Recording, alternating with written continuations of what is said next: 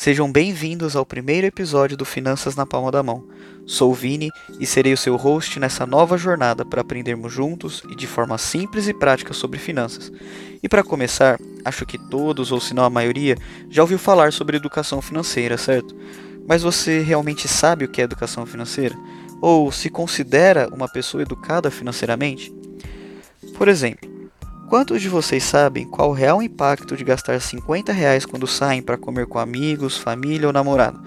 Será que esses 50 reais iriam fazer falta para pagar uma conta mais importante que não poderia atrasar no final do mês? Ou para aqueles que até conseguem chegar no final do mês com algum dinheiro na conta e até se preocupam em poupar, já se perguntaram onde colocar esse dinheiro? Basicamente, o conceito de educação financeira consiste em você estar ciente dos riscos e oportunidades que você tem quando toma qualquer ação que envolva o dinheiro. Isso se dá nas coisas mais básicas até as mais complexas. Infelizmente, muitos acham que a educação financeira é somente para aqueles que são ricos ou pelo menos que têm uma boa condição de vida. E para muitos, o dinheiro ainda é considerado um tabu. E sim, eu sei que há pessoas que enriquecem é, de forma ilegal ou corrupta, e pior, muitos ainda tentam enriquecer ganhando em cima dos outros, com fórmulas milagrosas ou cursos que prometam ganhar dinheiro ou sair das dívidas. Mas nós não estamos aqui para falar dessas pessoas. Estamos aqui para entendermos juntos como podemos fazer com que o dinheiro trabalhe para nós e não o contrário. E para isso eu quero que você imagine duas pessoas. Uma que ganhe 15 mil reais por mês e a outra que ganhe 2 mil todos os meses.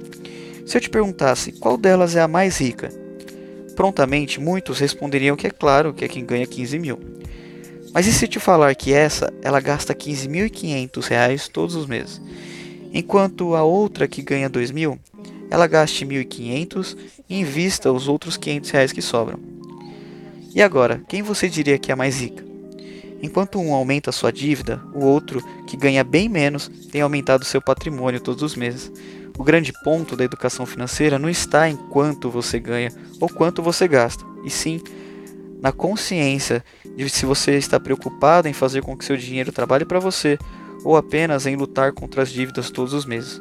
Por isso que entender sobre finanças e começar a se preocupar em guardar e investir não é um ato de ganância ou só para aqueles que ganham muito dinheiro, mas sim uma atitude prudente e que pode gerar bons frutos lá na frente. Mais do que isso, se você está ouvindo esse podcast, é porque, assim como eu, você sabe que precisamos buscar essas informações. Porque nós não aprendemos isso na escola e muitas vezes não aprendemos isso em lugar nenhum. No fundo, sei que todos sabem que faz sentido nos organizar, termos controle sobre nossa vida financeira. E ter controle não significa sobrar dinheiro. Às vezes, o controle significa começarmos a enxergar que estamos gastando mais do que ganhamos e partir daí tentando fazer alguma coisa que reverta essa situação. Mas você pode estar pensando, beleza, Vinícius, quase tudo que você falou eu já sabia, ou pelo menos imaginava. Mas você não sabe as dívidas que tenho e que não sobra nada no final do mês. Como você quer que eu guarde ou invista qualquer coisa? E tudo bem pensar assim. Você já está dando um grande passo, que é buscar conhecimento. Não que eu seja o maior especialista possível, mas quero compartilhar com você que busca sair das dívidas e com todos aqueles que querem aprender sobre investimentos, empreendedorismo, negócios, tudo o que eu também quero aprender. O meu objetivo com este podcast é de transmitir de forma prática e simples conteúdos que pareçam complexos e muitas vezes inacessíveis para a gente. Quero poder agregar algum valor para você e incentivá-lo a buscar cada vez mais conhecimento. E para começar, quero compartilhar alguns conceitos fundamentais que tenho observado quando falamos de educação financeira. Se você é daquele tipo de pessoa que tem dificuldade de se controlar e não consegue que sobre nenhum dinheiro no final do mês, a primeira coisa que posso te falar é algo que vai parecer óbvio. E vocês verão que o óbvio muitas vezes é o que mais funciona quando o assunto é finanças. E para aqueles que querem sair da dívida, a primeira dica é tente pagar todas as suas dívidas. Não faz sentido você pensar em guardar ou investir se tiver dívidas. Então, procure negociar, parcelar e com certeza não fazer mais dívidas. Nesse processo irá ajudar muito. Agora, se isso parece impossível, quero te ajudar com alguns conceitos básicos que valem não só para você que quer sair da dívida, mas também para todos aqueles que querem começar a ter uma vida financeiramente saudável. O primeiro deles é que você precisa ter um controle. Esse controle pode ser numa planilha, numa folha de papel ou em um aplicativo no celular. Eu, particularmente, gosto de usar o aplicativo no celular, mas independente da ferramenta que você use, você vai precisar de duas coisas. A primeira é que você precisa separar tempo. Você precisa de um tempo para que você possa fazer esse controle. E a segunda é realmente colocar tudo na ponta do lápis ou na dos dedos.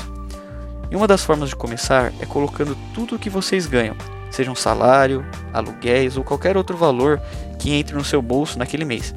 Nós chamamos isso de entradas ou receitas, que são todos os valores positivos. E esses valores são os que você tem para sobreviver ao mês. É importante que você consiga agrupar os valores por dia do mês que você costuma receber. Por que, que isso é importante? Vamos pensar numa pessoa que ganha dois mil reais por mês de novo como exemplo. Imagina que ela receba 800 reais no dia 5 e os outros 1.200 no dia 15. E além disso, ela tem que pagar o aluguel, que vence no dia 10 no valor de 500 reais. Você pode até pensar, ah, ok, ela ganha 800 no dia 5, ela gasta 500 reais no dia 10 e ainda sobra 300 reais. Isso é verdade. Mas se a fatura do cartão de crédito dela vencesse também no dia 10 no valor de 400 reais, ela ia ter que atrasar ou o aluguel ou o pagamento da fatura. E não é porque ela não tem dinheiro, ela tem, ela recebe 2 mil reais por mês e a dívida dela é 900 reais. A conta fecha no positivo, ou pelo menos fecharia se ela tivesse planejado e colocado alguma das contas para vencer após o dia 15. Como ela não fez, mesmo tendo dinheiro, ela ainda assim atrasaria alguma conta e provavelmente pagaria juros. em vez do dinheiro trabalhar para ela com algum tipo de rendimento, ela teria que gastar mais ainda pagando juros. Por isso é tão importante ter a visão de não só o quanto você recebe, mas também quando.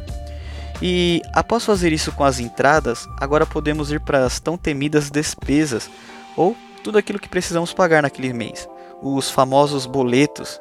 E quando eu falo tudo, é tudo mesmo. Não, não tentem se sabotar escondendo algum gasto que você considere pequeno. Seja o mais sincero com você, mesmo que o resultado seja negativo. Agora você vai ter condições de ter um norte do que você pode mudar. E para ajudar ainda mais é, no panorama geral da sua vida financeira e principalmente na sua organização, quero apresentar dois conceitos para vocês separarem os seus gastos. O primeiro deles é os de gastos fixos que seriam os gastos, como o próprio nome já diz, que não mudam. Eles não têm alteração de valor. São gastos recorrentes que todo mês você tem e sabe exatamente quanto você vai gastar. É, como por exemplo plano de internet, mensalidade de cursos, é, assinaturas e todos os outros gastos que se encaixem como recorrentes e sem alteração de valor. Além dos fixos, também temos os gastos variáveis, que, como o nome diz, são gastos que variam de acordo com os meses e não necessariamente são recorrentes. Por exemplo, contas de luz, contas de água, gastos com alimentação, combustível, entretenimento, entre outros.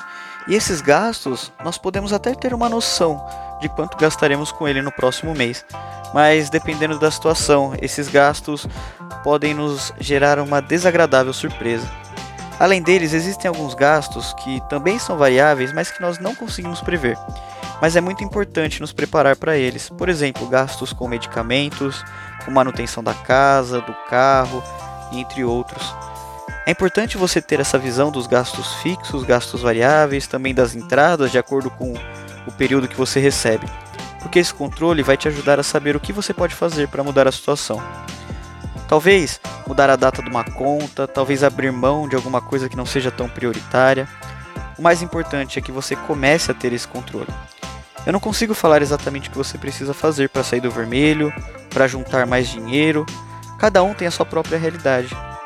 E o que eu posso te ajudar é trazendo aqui informações e conceitos que gerem cada vez mais conhecimento, para que você possa realmente ter as finanças na palma da sua mão. Espero que tenham gostado do episódio e que me acompanhem nessa jornada para aprendermos diversos assuntos que tornem a educação financeira cada vez mais uma verdade na nossa vida e não um conceito distante que talvez achássemos que não é para nós. Por isso, te espero no próximo episódio com mais conteúdo sobre diversos assuntos do mundo das finanças.